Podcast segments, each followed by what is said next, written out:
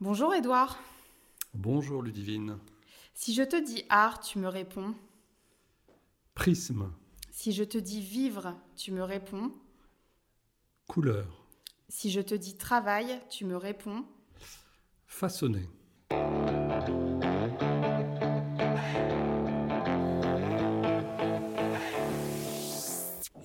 Bonjour à tous. Aujourd'hui, pour ce nouvel épisode de J'ai rendez-vous avec, proposé par Nao Coworking, nous accueillons Édouard Lobiès, cofondateur du groupe Nao. Rebonjour Édouard. Bonjour. Comment ça va? Ça va et toi? Écoute, très très bien. Je suis content d'être euh, parmi vous. Alors, j'ai une petite surprise pour toi pour commencer ce podcast. Euh, et euh, bah, pour nous mettre un petit, peu, euh, un petit peu dans l'ambiance et nous détendre. Je te fais écouter Je suis attentif. Ça, c'est pas juste.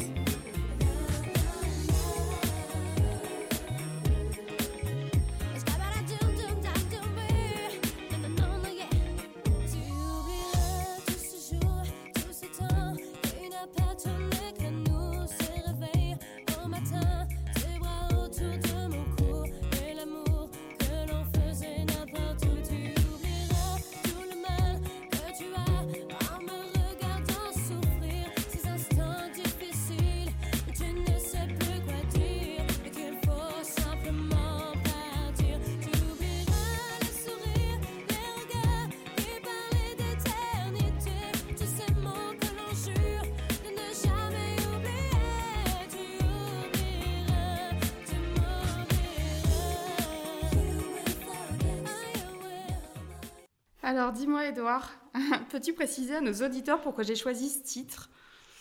Bah, c'est injuste, c'est injuste de devoir euh, expliquer ça parce que c'est dans la confidence que tu as su que c'était euh, une de mes chansons euh, euh, honteuses favorites. Donc, bon, écoute, tu trahis des secrets, très bien, j'en prends bonne note. Mais c'est vrai que c'est un tube que a jamais cessé de que j'ai jamais cessé de, de trouver entraînant. Euh, je trouve ça très gai, je trouve ça, ça, ça a plein de pêche.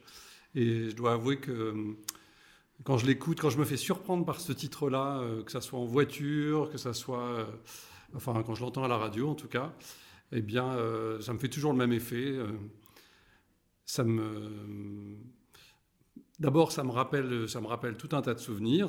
Voilà, c'est un petit voyage dans le temps. Et puis, euh, et puis voilà, ça me donne la pêche. C'est très agréable. J'adore écouter ce titre. C'est vrai qu'on t'a entendu fredonner, donc euh, on, imagine, euh, on imagine très bien que ça peut te donner euh, une sacrée pêche. Donc on a commencé par ta chanson son honteuse préférée. On peut peut-être recommencer par le début et te demander de, de te présenter et nous dire qui tu es. Eh bien, je suis un des deux cofondateurs de Now Coworking. Je suis chef d'entreprise, je dirais, depuis toujours, puisque j'ai créé ma première entreprise à 24 ans de mémoire. Euh, J'en ai créé plusieurs au fil de ces décennies-là. Euh, voilà, je suis un chef d'entreprise euh, euh, plutôt sur un registre euh, sensible et intuitif, on va dire. Euh, voilà, mon premier métier, euh, c'était plutôt dans l'univers des EHPAD, des établissements euh, médicalisés accueillant des personnes âgées, dépendantes, euh, un peu dans l'univers de l'immobilier aussi. Euh, voilà. Et euh, est-ce que tu peux nous dire euh, précisément ce que tu faisais avant la, création de Now Coworking Il me semble qu'à une époque, tu es allé à New York, que tu étais même photographe, je crois. est-ce que tu peux nous, en dire plus sur cette période de ta vie? Alors là aussi, ça fait partie des confidences, Ludivine. Comme ma chanson honteuse. Alors là, Oui, c'est mais- pas un métier honteux, c'était mon tout premier métier. En fait, euh, j'étais euh, j'étais photographe. Euh, et en effet, je suis parti, euh, j'étais photographe de presse et je suis parti travailler. euh, avant vraiment de devenir photographe de presse, je me cherchais un petit peu, je cherchais le registre dans lequel j'allais m'impliquer en tant que photographe. Et donc, je suis parti à New York euh, pour travailler dans une agence euh, qui existe toujours, qui s'appelle Magnum Photo, qui est une agence qui, euh, à pignon sur rue dans quelques grandes capitales, euh, Paris, New York, peut-être Londres et Pékin, je crois. Voilà, historiquement, qui est une très très belle agence fondée, je crois, par Henri Cartier-Bresson et quelques autres grands photographes de ce type-là. Donc j'y ai travaillé quelques mois et préparer des expos de photographes, pour faire des tirages, parce que à l'époque on faisait des tirages euh, sur papier argentique. Et euh, voilà, j'ai fait un peu de photos de studio ensuite à New York, et puis enfin je suis revenu sur Paris pour, euh, pour devenir photographe de presse. J'ai fait ça, j'ai pratiqué quelques années jusqu'à l'âge de 24 ou 25 ans. Et qu'est-ce que tu retiens de, de ces premières expériences? Ah, je retiens euh, euh, le goût de l'indépendance et le goût de la liberté, parce que, euh, en fait, j'ai basculé dans l'univers de l'entreprise parce que je sentais qu'en étant un indépendant, je devais, en étant un indépendant, je, je dépendais finalement de clients. qui étaient les responsables photos des différentes, soit des agences de presse, soit des euh, responsables des services photos des magazines pour lesquels je travaillais. Euh, et j'avoue que j'avais un petit peu de mal à imaginer que je serais dépendant pendant toute ma carrière de photographe de, de gens qui étaient euh, toutefois très compétents, somme toute très compétents, mais qui pouvaient juste, parce qu'ils quittaient le journal dans lequel ils travaillaient pour un autre, ou bien parce qu'ils avaient juste envie de travailler avec d'autres gens, eh bien, euh, pouvaient vous blacklister pour quelques années, euh, et donc vous deviez reconstruire euh, tout un écosystème et tout un relationnel, euh, voilà, juste parce que finalement il y avait une dépendance à ces décideurs-là. Et, c'est ça qui m'a fait me dire qu'il valait mieux que je crée mon entreprise dans laquelle je serais totalement autonome et je ne dépendrais de personne. Et c'est ça que je garde et qui m'a toujours motivé. Par ailleurs, euh, euh, ce qui me motivait déjà à l'époque et que j'ai pu conserver dans toutes les activités que j'ai fait jusqu'à aujourd'hui, c'était le sentiment qu'on pouvait euh, orienter le lendemain exactement comme on le souhaitait. C'est-à-dire que rien n'était écrit et qu'on pouvait construire et écrire les pages de sa propre histoire. Et ça, c'est voilà, quand je parle de liberté, c'est surtout ça. C'est de se dire que rien n'est écrit et qu'on peut, on peut euh, orienter avec ses choix, avec euh, euh, sa pertinence, s'il y en a un petit peu, avec les informations qu'on peut obtenir d'autres, aussi la culture et, le- et, la culture qu'on peut obtenir des autres, eh bien, on arrive à, à- à orienter sa, sa vie professionnelle. Et voilà. Et euh, donc New York, et après tu reviens à Paris. Ouais. Euh, et la suite Qu'est-ce que tu fais une fois arrivé à Paris? Ah ouf, là ça va être très très long. Alors, euh, une petite En anecdote. raccourci. voilà, je vais essayer de raccourcir, mais je- ce qui est peut-être très important, enfin pas important, mais ce qui est important dans ma vie, c'est plutôt la bascule en fait. Donc je suis photographe de presse, je me retrouve un matin à devoir euh, assis à côté d'un grand photographe dont je connaissais le talent, mais qui avait 30 ans de plus que moi, euh, et qui attendait la même chose que moi, c'est-à-dire pouvoir représenter son reportage photo à l'acheteur euh, d'un service de presse. Et, euh, et ça a été une vraie révélation parce que je me suis dit que si au mieux j'avais le même talent que lui, eh bien je serais au mieux à la même place dans 30 ans à essayer de vendre un autre reportage photo. Et ça m'a euh, voilà, refroidi et je me suis dit que c'était pas possible de finalement subir cette euh, euh, cette contrainte-là. Et donc, euh, je suis parti de ce rendez-vous en me disant euh, voilà, que je voulais basculer vers autre chose. Et donc, euh, le hasard a été très amusant, puisque deux, trois jours après, je suis allé à la FNAC. À l'époque, la FNAC était vraiment le centre euh, de toutes les cultures. Euh, on y vendait évidemment toujours des bouquins, des CD, euh, euh, des appareils photo, des téléviseurs, etc. Mais c'était vraiment euh, le seul endroit où on vendait autant de technologies euh, et de culture. Et euh, le hasard a fait que je suis tombé devant quelque chose qui s'appelait le CD interactif, qui était l'ancêtre du CD-ROM ou du DVD aujourd'hui. C'était une nouvelle technologie que développait Philips. Et, euh, j'ai trouvé le, projet, enfin l'objet euh, et la techno hyper intéressante. Et voilà, j'ai décidé de me lancer pour devenir éditeur euh, de contenu pour des CD interactifs euh, que je développais avec, euh, avec Philips à l'époque.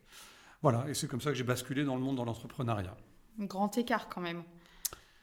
Alors, quand même, une continuité, c'est que le contenu que je réalisais sur ces CD interactifs était euh, beaucoup un contenu d'images. Et donc, euh, je faisais énormément de photographies puisque je présentais en fait les grandes villes et les régions de France à travers euh, euh, des guides touristiques, des guides économiques, euh, tout en images, tout en illustrations et de la vidéo aussi. Donc, j'avais quand même réussi à trouver un secteur d'activité et, un- et à pouvoir créer mon entreprise dans un univers que euh, pour partie, je maîtrisais bien, c'est-à-dire toute la partie image, toute la partie contenu. Euh, il me manquait, c'est ce qui d'ailleurs m'a fait ensuite basculer vers un autre métier, toute la partie informatique et développement informatique, puisque euh, c'était l'époque où on allait vers Internet, mais c'était vraiment les, les tout débuts. Je me souviens qu'on rentrait dans les bars pour mettre une pièce d'un franc et pouvoir se connecter à Internet. On mettait à peu près un quart d'heure à se voir afficher la première page d'Internet. Euh, voilà, donc euh, euh, voilà, c'était euh, une autre époque, mais c'était une vraie révolution dans, dans, dans ma tête et dans celle de mes contemporains. Et comment, on- donc là tu nous parles d'édition de, contenu, Mhm. et tout à l'heure tu as évoqué les EHPAD. Oui. Euh, à quel moment euh, on passe de, de l'un à, à l'autre? Euh, alors c'est une rencontre avec un élu, en fait, euh, dans le cadre du développement de ces contenus euh, pour les CD interactifs et les éditions que je réalisais. J'ai rencontré beaucoup d'élus qui souhaitaient présenter leur ville un peu différemment, avec des angles complémentaires de ce que je pouvais proposer. Et la rencontre avec un élu et un coup de foudre, je dirais, professionnel, a fait qu'il m'a proposé de rentrer dans son équipe euh, euh, de campagne, puisqu'il était en train de préparer les campagnes municipales. Et il cherchait, enfin, il était intéressé pour rentrer dans son équipe un jeune chef d'entreprise. Euh, je devais avoir une trentaine d'années à l'époque, un peu moins de 30 ans. Et euh, je suis rentré dans, Il a gagné les élections, donc j'ai fait partie de cette équipe municipale. Et, euh, au bout de deux ans, euh, euh, il savait que dans ma famille, quelqu'un avait déjà créé une maison de retraite. Il m'a proposé euh, d'en créer une sur la commune. Enfin, en tout cas, il m'a demandé de me renseigner pour savoir comment euh, il fallait faire pour en créer une, euh, parce qu'il cherchait un produit un peu spécial, très médicalisé, avec une partie dédiée à des gens atteints de la maladie d'Alzheimer, voilà. Et, voilà, ça s'est fait comme ça, en fait, au début, en me renseignant simplement pour, aider la municipalité à trouver le bon projet, et puis ensuite en m'impliquant, en m'intéressant au sujet, et puis en décidant de le faire. Finalement, c'est un petit peu la vie d'entre- d'entrepreneur de, de tomber sur euh, les bonnes occasions au bon moment. C'est ça, c'est une série d'opportunités, et puis euh, euh, sentir que ça peut, c'est pas toujours le cas, mais que ça peut nous, nous parler, que le sujet peut nous intéresser. C'est en fait c'est plutôt une forme de disponibilité que j'avais à des, et une curiosité à des sujets nouveaux. Euh, et j'ai eu beaucoup de chance parce que euh, je ne me suis pas trompé, en tout cas dans l'idée que, ça me- que ces métiers-là me correspondaient bien. Et euh, j'accélère un petit peu le, le temps, parce que comme tu dis, euh, ça, pourrait, ça pourrait prendre des heures à, à Mhm. tout raconter. Euh, il me semble que justement l'histoire de Nao, c'est aussi une histoire d'opportunité. et que l'histoire a commencé un petit peu autour du rugby féminin. Euh, c'est un peu flou dit comme ça, Alors, mais justement, tu vas nous en dire plus.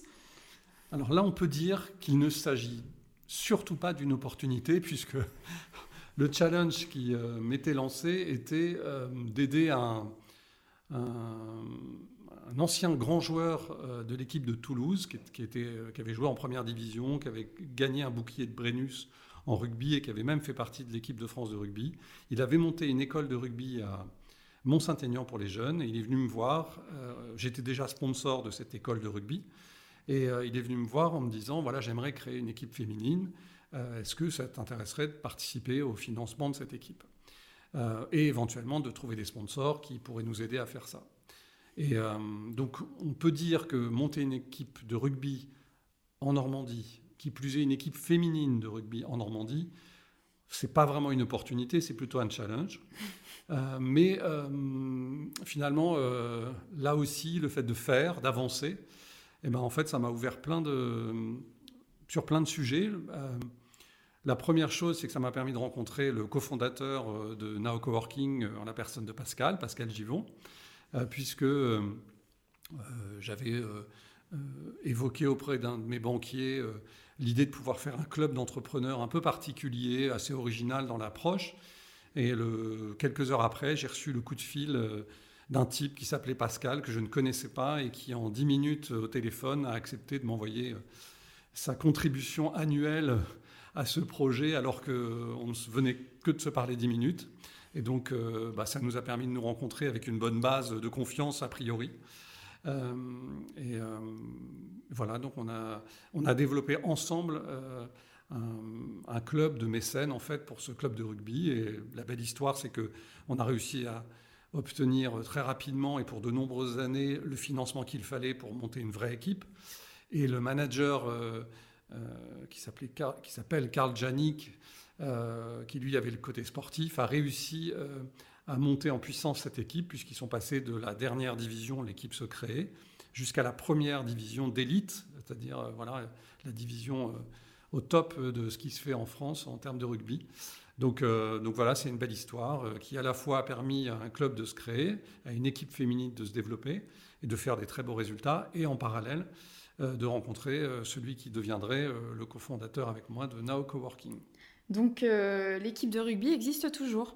Toujours, absolument. C'est impressionnant quand même. Bah, c'est une jolie histoire. Alors, euh, ils ont des. le... Rester au haut niveau, c'est très compliqué. Donc, euh, ils sont encore, je crois, en deuxième division. Euh, mais ils sont encore voilà, parmi les meilleures équipes de France. Donc, ouais, c'est une belle histoire. Donc cette histoire permet la rencontre, comme tu le dis, avec Pascal Givon, Mhm. cofondateur avec toi de Now Coworking. À quel moment vous avez eu ce déclic justement qui a amené à la création de Now Coworking? Alors, euh, C'est compliqué non, c'est pas compliqué. Je dirais que c'est euh, à la fin de cette collaboration euh, dans ce club d'entrepreneurs.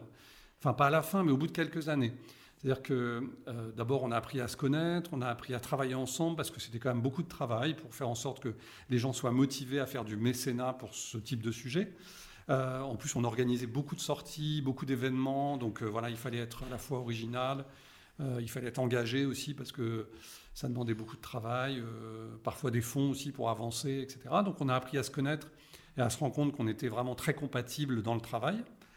Euh, et puis on, est devenus très amis aussi, euh, donc ça, ça, ne gâche rien, je dirais, dans la relation euh, et dans la construction.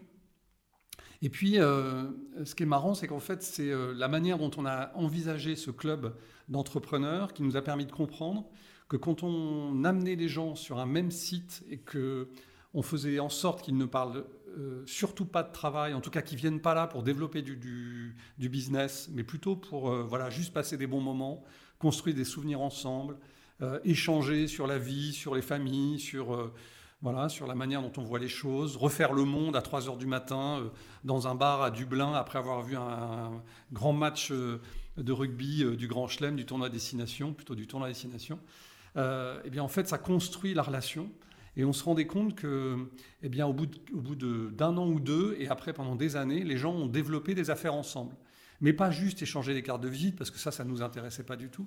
Mais ils ont vraiment créé euh, des projets, euh, parfois des entreprises, les uns avec les autres.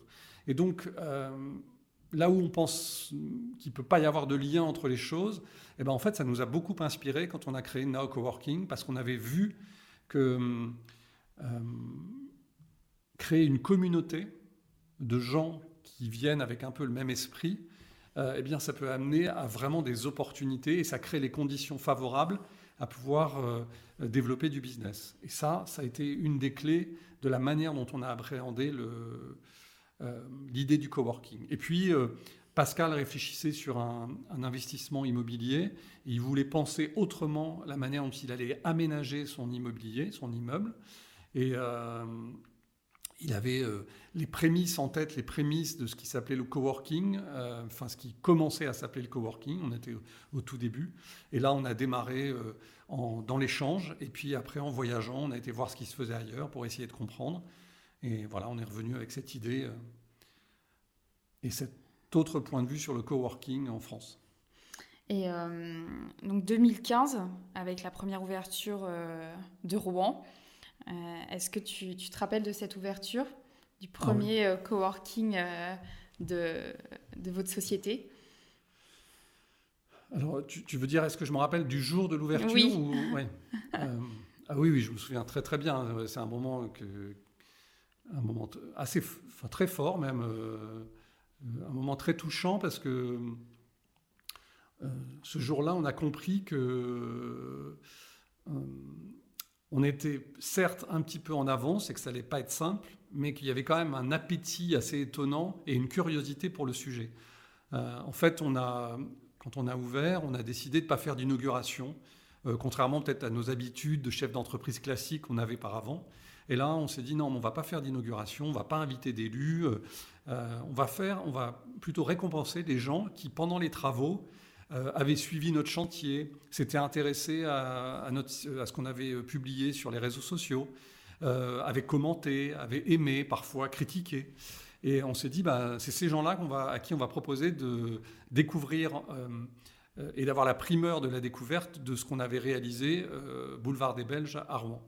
Et donc, en fait, euh, la grande surprise, c'était de voir qu'il y avait euh, une petite file d'attente à l'entrée. Les gens avaient pris rendez-vous euh, sur, sur les réseaux sociaux, sur Facebook de mémoire. Ils avaient pris rendez-vous et donc il y avait une file d'attente de gens qui venaient pour visiter les lieux. Et donc, à la manière un peu d'un musée, nous, on était 5 ou 6, je crois, et on faisait des petits groupes de 8 ou 10 qu'on allait chercher à l'entrée du coworking et qu'on amenait découvrir les coulisses de ce qu'on avait réalisé, euh, en expliquant avec euh, évidemment beaucoup d'enthousiasme, mais l'enthousiasme était partagé par les gens qui visitaient. C'était vraiment euh, une très belle ambiance de surprise, de gens qui avaient les yeux écarquillés, qui étaient impressionnés par la taille du site, parce que depuis la vitrine en extérieur, on ne se rendait pas du tout compte de la profondeur de, de l'immeuble, qui étaient impressionnés par les couleurs, l'originalité de ce qu'on avait fait, l'originalité du projet. Et donc, euh, il y avait une très bonne ambiance à l'intérieur parce qu'on avait tout un tas de, de corners, euh, de photos, euh, de corners, de, enfin, d'animations et de choses comme ça. Et donc, il y avait une forme d'effervescence et on avait l'impression de défricher quelque chose avec ces gens-là. Donc, on avait un- une relation à, cette, à ces clients et à ces prospects qui était, euh, euh, je sais pas, une relation de bienveillance et, et d'effervescence. Il y avait une belle effervescence, voilà, une belle énergie. C'était très chouette. C'est un très très bon souvenir. Mais c'était quelque chose de, de très nouveau quand même euh, à l'époque et euh, d'autant plus à Rouen où euh, il ne s'était pas encore passé euh, grand-chose quand même autour du coworking et du coup vous arriviez avec un concept qui était quand même, euh, qui était quand même neuf, novateur. Euh, après il y a eu Lyon en 2016, Oui. Lille en 2017, Marseille en 2020 et là Bordeaux récemment en 2021. Euh, Qu'est-ce que ça fait de, de voir son bébé grossir comme ça. Qu'est-ce qu'on ressent? Franchement, on le, on- on le vit euh, de façon très progressive parce que on a découvert au fil des ouvertures que, et des prospections que nous faisions qu'on avait vraiment envie de faire des choses très qualitatives.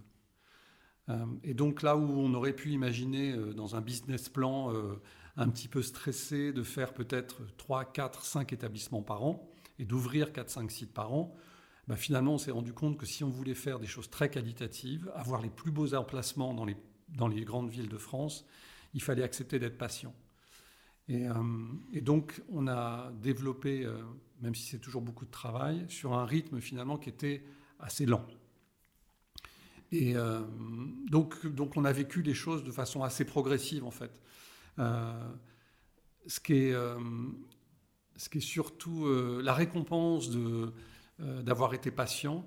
Euh, c'est le plaisir quand on va dans, à Marseille, sur le Vieux-Port, à Lille, dans la Grand Place ou sur le quai des Chartrons à Bordeaux. C'est de se dire que ça valait le coup d'être patient parce qu'on a vraiment des sites incroyables. Et, et là, pour le coup, c'est une forme de un peu de plénitude où on se dit, franchement, on peut être, à l'aise avec la proposition qu'on fait à nos clients. On leur offre, on leur offre pas, on leur propose euh, des prestations qui sont quand même euh, très chouettes. Voilà, à la hauteur de l'idée qu'on s'en faisait et, et, euh, et à la hauteur de leurs attentes. Justement, chez Nao, votre concept est orienté sur l'art de vivre le travail, Mhm. ce que vous, vous appelez l'art de vivre le travail. C'est un concept qui peut sembler un petit peu flou et fou pour certaines personnes. Est-ce que tu peux nous expliquer ce que vous entendez par là? En fait, c'est une. euh, beaucoup de gens voient le coworking, y compris des confrères d'ailleurs, voient le coworking comme un objet et un sujet immobilier. Euh, nous, on a pris une option très différente. Pour nous, c'est d'abord une autre façon de, voir, de regarder le travail. C'est une autre façon d'appréhender la relation aux autres dans le travail et la relation à la production qu'on peut faire euh, dans le travail. Euh, donc c'est déjà un changement de point de vue qui est très radical et c'est une autre façon de regarder le, coworking. Euh, on s'est rendu compte euh, quand on a visité tous les coworking français il y a quelques années, il y a 5-6 ans, qu'en fait il s'agissait plutôt de colocation. Les gens étaient les uns à côté des autres et, et l'idée c'était juste de partager un espace. Et nous, notre idée, euh, celle qu'on a identifiée sur Rouen et qui nous a donné le goût de développer, parce que au départ on ne pensait pas développer ailleurs que dans notre région. Euh, ce qui nous a donné le goût de développer, c'est de se rendre compte que la communauté, en fait, euh, qui est le, fruit de cette autre façon de regarder le travail, eh bien, est une vraie, une vraie opportunité et une autre manière de, d'être dans la relation à l'autre au travail. Que ça soit en interne au niveau de sa propre société, et donc euh, ça veut dire que c'est un sujet de ressources humaines véritablement. Euh, les, entreprises qui viennent chez Now Coworking pour s'installer comprennent en visitant euh, et en découvrant comment s'organisent les choses, les services, euh, les animations, les événements. euh, eh bien, elles comprennent que en fait, euh, elles vont soit par choix, soit dans une contrainte acceptée, euh, devoir changer euh, leur mode de management ou en tout cas les articulations euh, hiérarchiques dans le management. Donc voilà, l'art de vivre le travail, c'est à la fois l'idée d'une communauté qui devient une ressource pour elle-même, et c'est aussi l'idée d'une d'une autre appréciation du travail euh, euh, au travers des ressources humaines. Et puis enfin, c'est aussi euh, la qualité de vie au travail. C'est globalement, on est tous à attendre aujourd'hui que le finalement la maison, on l'a vécu avec cette période de Covid, la maison devient de plus en plus un lieu de travail et en même temps, on a envie que le lieu de travail devienne de plus en plus comme à la maison. Euh, bah, c'est ça qu'on a essayé de mettre en place depuis cinq ans et qu'on améliore au fil des années. C'est euh, amener de la qualité de vie au travail. Euh, voilà, je pense que ça résume bien le sujet d'art de vivre au travail. Justement, tu parlais de comme à la maison et, d'art de vivre le travail et de qualité de vie au travail surtout. Est-ce que tu savais que certaines personnes dans tes équipes t'appelaient tonton Édouard? Non, je ne savais pas du tout. Donc, je suis même euh, étonné que ça soit, c'est- ça soit resté secret. Parce qu'en général, on n'hésite pas un peu à se chambrer sur, euh, sur les surnoms ou sur. euh, Non, je ne savais pas du tout. Eh ben, à Lille et à Lyon, ils t'appellent tonton Édouard. Donc, euh, je pense Et ça veut dire quoi alors? Bah, je pense que ça associe bien le, le côté un petit peu familial et le côté Mhm. comme à la maison. ça m'a toujours, ça toujours fait rire d'entendre ça. euh, et, euh, et je trouve que ça, hum, ça évoque bien euh, ce côté art de vivre le travail et ce côté euh, où euh, chez Nao, même en tant que salarié, on se sent, on se sent comme à la maison. Donc, Bah, Et c'est vrai que je pense que euh, euh, malgré tout, il faut rester dans les codes du travail parce que c'est très important de ne pas casser les repères. Euh, mais c'est aussi important d'amener un peu de décontraction dans la relation. Et de toute façon, il faut avoir confiance dans notre professionnalisme. C'est le professionnalisme qui remet en quelque sorte, chacun dans sa position euh, logique euh, et, normale. Donc après, il n'y a pas besoin de, de- voilà, d'en faire beaucoup pour pour que naturellement les choses se mettent en place. Et il y a beaucoup d'entreprises qui euh, réfléchissent de cette manière-là, qui euh, repensent euh, leur, euh, leur fonctionnement de cette manière-là. Donc je pense qu'on est juste plutôt dans l'air du temps. Voilà. Tu parlais de professionnalisme, justement, toi chez Nao, tu, tu gères toute la partie aménagement des espaces, Mhm. choix du mobilier, choix des matières, choix de la décoration, Mhm. choix des moquettes. Est-ce c'est une passion chez toi, une vocation Alors, euh, non, je pense que c'est euh, ni l'un ni l'autre. Euh, je, je pense que c'est simplement que, à mon avis, c'est un des... Pascal pouvait pas le faire, du coup tu, as pris le tu as pris le sujet à bras le corps et tu as dit c'est moi qui gère la déco. Alors, je pense que déjà, on en effet, on a une vraie complément- complémentarité avec Pascal, et il y a des sujets que je ne sais pas faire et qu'il maîtrise parfaitement, et vice-versa. Donc, euh, je pense que la répartition, au fil des mois et des années encore plus, s'est fait de façon ultra naturelle. Ça, c'est certain.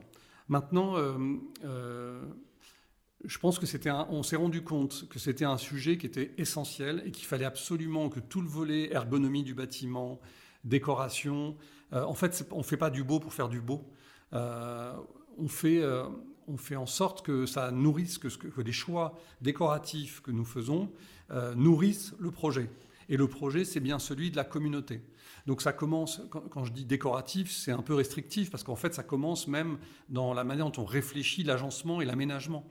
Par exemple, euh, décider que le plus beau dans une architecture doit être donné à la communauté et non pas à un bureau privatif, c'est déjà euh, faire de la décoration ou de l'agencement, euh, mais c'est surtout déjà nourrir le projet qui est celui de dire bah, on va favoriser la communauté puisque on accepte que les bureaux de coworking soient plutôt réduits. Un bureau de coworking, c'est 1m30, 1m40, 1m50. Euh, quand je parle du bureau, c'est du plateau de bureau, hein, bien sûr. Eh bien, euh, dans un bureau traditionnel, il fera peut-être 20 ou 30 cm de plus.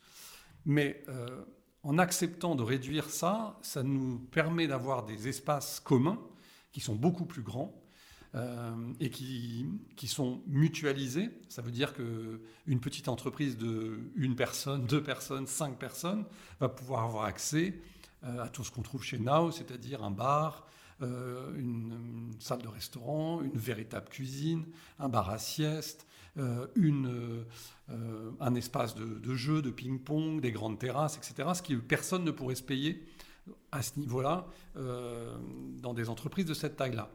Donc, donc c'est les choix que nous faisons viennent nourrir le projet de communauté. Voilà, donc c'est pour répondre plus précisément à ta, question, ni par passion ni par vocation, mais plutôt parce que c'est dans l'intérêt euh, de Now Coworking qu'on se concentre sur ces sujets-là et que ça ne soit pas un sujet anecdotique, doit que ça soit pas juste mettre un beau Chesterfield euh, et puis euh, des beaux papiers peints. Euh, c'est pas ça le fond du sujet. C'est beaucoup plus euh, profond que ça et ça nécessite de s'y investir beaucoup plus que juste faire appel à un décorateur. Voilà, ça fait partie de l'ADN et ça nourrit le projet de fond du coworking. Complètement, parce que chaque espace a, sa propre identité et à chaque fois l'aménagement et, et, les choix en tout cas faits en termes de décoration font toujours un effet, euh, un effet waouh. Enfin, même moi, pour voir euh, les différents sites à chaque fois, je me dis mais où est-ce qu'Edouard trouve, euh, trouve toutes ces idées et où est-ce qu'il arrive à se dire que il peut associer ça à ça, ce qu'on ferait jamais euh, chez nous, et que ça rende, aussi bien et qu'on s'y sente vraiment comme à la maison et comme chez soi, et qu'à chaque fois ce soit le côté en même temps professionnel et le côté assez cocooning et assez chaleureux, et euh, où on a envie de vraiment de venir travailler en fait et de venir poser son, ordinateur ici et, ne plus partir. Alors c'est vrai, ce qu'il y a en commun de tout ça, c'est d'abord on a la chance de prendre le temps d'aller chercher des très beaux sites euh, et plutôt dans des bâtiments qui sont très atypiques. On n'a jamais chez Now Coworking des bureaux qui sont des immeubles de... Enfin, on n'a on n'a jamais eu d'ailleurs de bureaux, enfin d'immeubles dédiés aux bureaux. On a toujours transformé des immeubles. Ça va être des- on, a fait, on a eu des parkings, on a eu le Palais de la Bourse euh, à Lille, on a eu une ancienne voilerie à Marseille, enfin vraiment des, des objets immobiliers très atypiques. Donc c'est ce qui fait déjà un lien, euh, parce qu'à chaque fois c'est original en termes d'architecture. Euh, après, ce qu'il y a de commun, c'est ce que je disais, c'est-à-dire que en fait, les sujets de forme euh, sont en fait des sujets de fond, c'est-à-dire que euh, tous les choix de forme et, décoratifs qu'on peut faire sont liés à euh, des choix de- des choix de fond, c'est-à-dire des choix qui sont l'ADN de notre philosophie, de notre point de vue sur le coworking. Ensuite, c'est vrai que souvent il y a des effets wow, aussi parce que, comme je le disais tout à l'heure, on décide que le plus beau est donné à la communauté. Si on a une verrière, euh, une verrière magnifique, eh ben, on va plutôt dire qu'à cet endroit-là, on va faire le bar parce que tout le monde va pouvoir profiter de cette belle verrière. Si on a un très beau point de vue, euh, je sais pas, je pense à Lyon par exemple ou, ou à Bordeaux, euh, si on a un très beau point de vue euh, sur la ville, on va plutôt mettre des espaces communs dont tout le monde va pouvoir profiter euh, et on mettra plutôt les bureaux en second jour. Euh, donc c'est un vrai choix parce qu'économiquement c'est moins intéressant. hein. Euh, on vend beaucoup plus facilement un bureau avec une belle vue qu'un bureau en second jour. Mais par contre, euh, ça sert l'intérêt de la communauté puisque dès qu'on va sortir de notre zone de production, c'est-à-dire notre bureau privatif, fermé, etc., eh bien on va avoir les plus beaux endroits pour pouvoir rentrer en communication avec les autres. Et donc, eh ben, nous, on crée les conditions pour que les gens se rencontrent et, euh, et que les gens puissent, parce qu'ils se rencontrent, développer du business ensemble. Voilà, donc euh, il y a une forme de cohérence euh, dans, la, dans ces principes-là et dans cette chaîne-là qui fait que bah, on a aussi cette cohérence visuelle quand on visite un établissement ou l'autre, même si les bâtiments sont très différents. Et puis après, après c'est aussi lié au fait que bah, on, essaie d'être très fidèle avec nos fournisseurs. On a des fournisseurs qui ont des gammes très étendues, euh, mais euh, ils ont euh, toujours les mêmes procédés de fabrication, les mêmes subtilités de mise en œuvre de leurs produits, etc. Et donc on retrouve la pâte de la mayonnaise qu'on essaie de faire prendre d'un projet à l'autre, grâce aussi à cette fidélité avec tous nos fournisseurs. Et puis il y a autre chose aussi, enfin, c'est que on s'est beaucoup investi pour dessiner nous-mêmes du mobilier. Donc euh, les fauteuils, les bureaux, euh, euh, qui sont des éléments très significatifs dans chaque coworking, eh bien, c'est nous qui les avons dessinés, les avons fait fabriquer en France. et on a fait le choix jusqu'au tissu. Enfin, c'est ultra personnalisé. C'est vraiment des produits qui nous appartiennent et ça donne aussi l'identité des lieux au fur et à mesure. Donc justement, tu parlais de, enfin, que chaque espace a sa propre identité. Tout à l'heure, tu, tu nous répondais quand je te demandais euh, ce que le mot vivre, euh, à quoi pour toi ça te faisait penser vraiment ce mot vivre, et tu m'as dit couleur. Euh, donc on a l'impression un petit peu que tout, tout se recoupe. Comment, comment tu fais tes choix quand même? Comment tu comment tu t'inspires et comment tu trouves l'inspiration pour, euh, bah, pour arriver à donner quand même euh, une identité unique, même si tu dis qu'évidemment on retrouve la patte Nao, mais à chaque espace. En fait, j'ai une petite astuce. Euh, j'ai une petite astuce, c'est que en général, je rentre dans un projet d'aménagement et de décoration par un objet ou une couleur ou une matière. Et c'est comme une pelote de laine et ensuite je tire le fil. Voilà. Si je résume un peu les choses, c'est ça l'histoire. Donc j'ai un coup de cœur pour un objet, euh, mais que parfois je mets même pas à l'intérieur du coworking, hein, parce que c'est un objet qui n'a rien à voir avec l'univers du bureau, par exemple. Euh, alors en général, c'est plutôt, euh, plutôt un, je sais pas, un, canapé, un, une, euh, un échantillon de moquette, euh, un bout de tissu. Enfin bref, je, rentre par le petit bout de la, la lorgnette en fait, et puis après je tire le fil euh, progressivement. Donc en général, mes projets naissent comme ça. Après, euh, ils sont différents à chaque fois parce que euh, alors, ils sont différents à chaque fois tout en étant euh, cohérents, parce que d'abord, c'est toujours la même personne qui fait le projet. Donc, la cohérence, elle vient du fait que les choix viennent de moi systématiquement. Et c'est différent parce que voilà, les inspirations ben, viennent du hasard des rencontres. euh, euh, avec des fournisseurs, par exemple, ça peut être aussi, ou euh, en faisant la visite d'un hôtel, ou en allant au musée, ou dans la présentation de, de, nouvelles gammes d'un prestataire. Voilà. Donc c'est- très très varié. Voilà. Mais et puis il y a aussi autre chose, c'est que tous les sites que nous avons sont quand même très très inspirants. Ils sont très identitaires. Euh, quand vous allez au Palais de la Bourse euh, à Lille, euh, je dirais il y a déjà une présence de toutes les boiseries, euh, une présence euh, ouais, des matériaux sur les murs. Je me souviens de, de marbre sur les murs. Euh, je me souviens de de- d'escaliers un peu monumentaux. Donc le, le site par- dit aussi, exprime aussi des choses dont il faut s'inspirer. Donc voilà, le- ce qui fait que chaque site étant unique, euh, la, manière dont on les appréhende est aussi un peu unique à chaque fois. Je vais passer à un, autre sujet que Now Coworking. Euh, il y a un an, vous avez lancé un nouveau projet aussi avec Pascal Givon.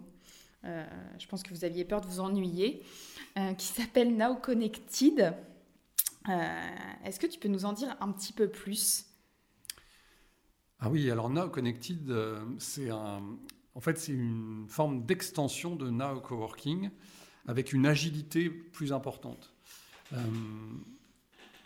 là, euh, l'idée, c'est de pouvoir proposer à des propriétaires, donc ça peut être des foncières par exemple, ou à des grands utilisateurs, de leur proposer de réaliser, de concevoir, de mettre en œuvre et d'exploiter pour eux des espaces de coworking. Donc euh, très clairement, euh, un exemple, euh, on va dire assez, récurrent, une, tour dans, laquelle vous avez une vingtaine d'étages. Les occupants de la tour disent aux propriétaires, écoutez, nous, ça nous intéresserait de pouvoir, et pour être fidélisé en tant que locataire, et pour pouvoir respirer en termes d'espace, avoir un coworking dans la tour. Donc le propriétaire fait appel à nous et nous on met en œuvre le coworking et on l'exploite pour son compte. Voilà.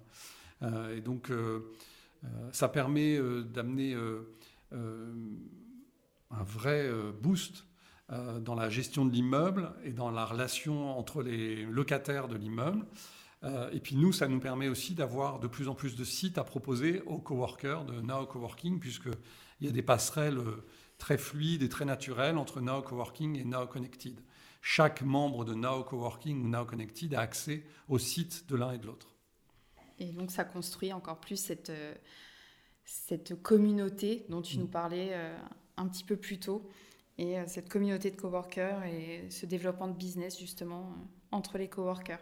Voilà, parce que euh, là, la différence, c'est que on va continuer à développer évidemment Now Coworking à raison euh, au moins d'un site, d'un gros site de 3500 ou 4000 mètres carrés, comme nous le faisons actuellement dans les grandes métropoles de France. Mais en parallèle, ça nous permet d'avoir environ euh, de 10 à 20 sites par an sur Now Connected. Donc ça nous donne une possibilité de développement qui est tout à fait différente et donc une, une, implantation sur le territoire national et une, un maillage du territoire euh, très très performant et, euh, donc euh, euh, proportionnellement une communauté qui s'enrichit en permanence. Et donc des compétences, des métiers supplémentaires, euh, des opportunités euh, relationnelles, professionnelles supplémentaires. Euh, ouais, c'est, ça foisonne, ça foisonne vraiment. On va revenir à des choses un petit peu plus euh, personnelles, mais ne t'inquiète pas, je ne dévoile plus de secrets normalement. Es-tu heureux de venir travailler le matin? Oui. En écoutant la Rousseau, je suis ravi. Ah, Je te le mettrai tous les matins, alors si tu veux. Euh, non, mais bien sûr, bien sûr. Euh, c'est euh, ce qu'on ce réalise. euh, en fait, on, Now Co- no Coworking a changé mon état d'esprit et mon regard sur le travail. Et je vis moi-même beaucoup mieux le quotidien et mon rapport au travail. Euh, il y a une forme de, décontraction, il y a une forme de, bienveillance, il y a aussi le fait de se cultiver des autres euh, coworkers et des collaborateurs, Euh, c'est d'être en lien aussi. je trouve qu'un des gros gains aussi qu'on vit nous-mêmes, l'équipe de Now Coworking, c'est de pouvoir être en lien avec les coworkers dans l'immédiateté, quand on est sur un même site avec nos fournisseurs. C'est formidable de pouvoir euh, improviser des réunions euh, euh, plein de fois dans la semaine avec le, spécialiste des réseaux sociaux, le spécialiste, nos, architectes, celui qui nous tire les lignes de, de fibre optique. Non, c'est formidable. C'est formidable d'avoir cette proximité-là. Donc, donc il y a une forme d'agilité, d'effervescence et de bienveillance euh, qui fait que la journée de travail est vraiment très agréable. Et euh, si tu devais retenir une seule chose euh, de ces cinq ans, bientôt six d'ailleurs, passés à construire Nao et à construire cette communauté de coworkers, ce serait quoi? C'est pas facile. Bah, c'est la, c'est la,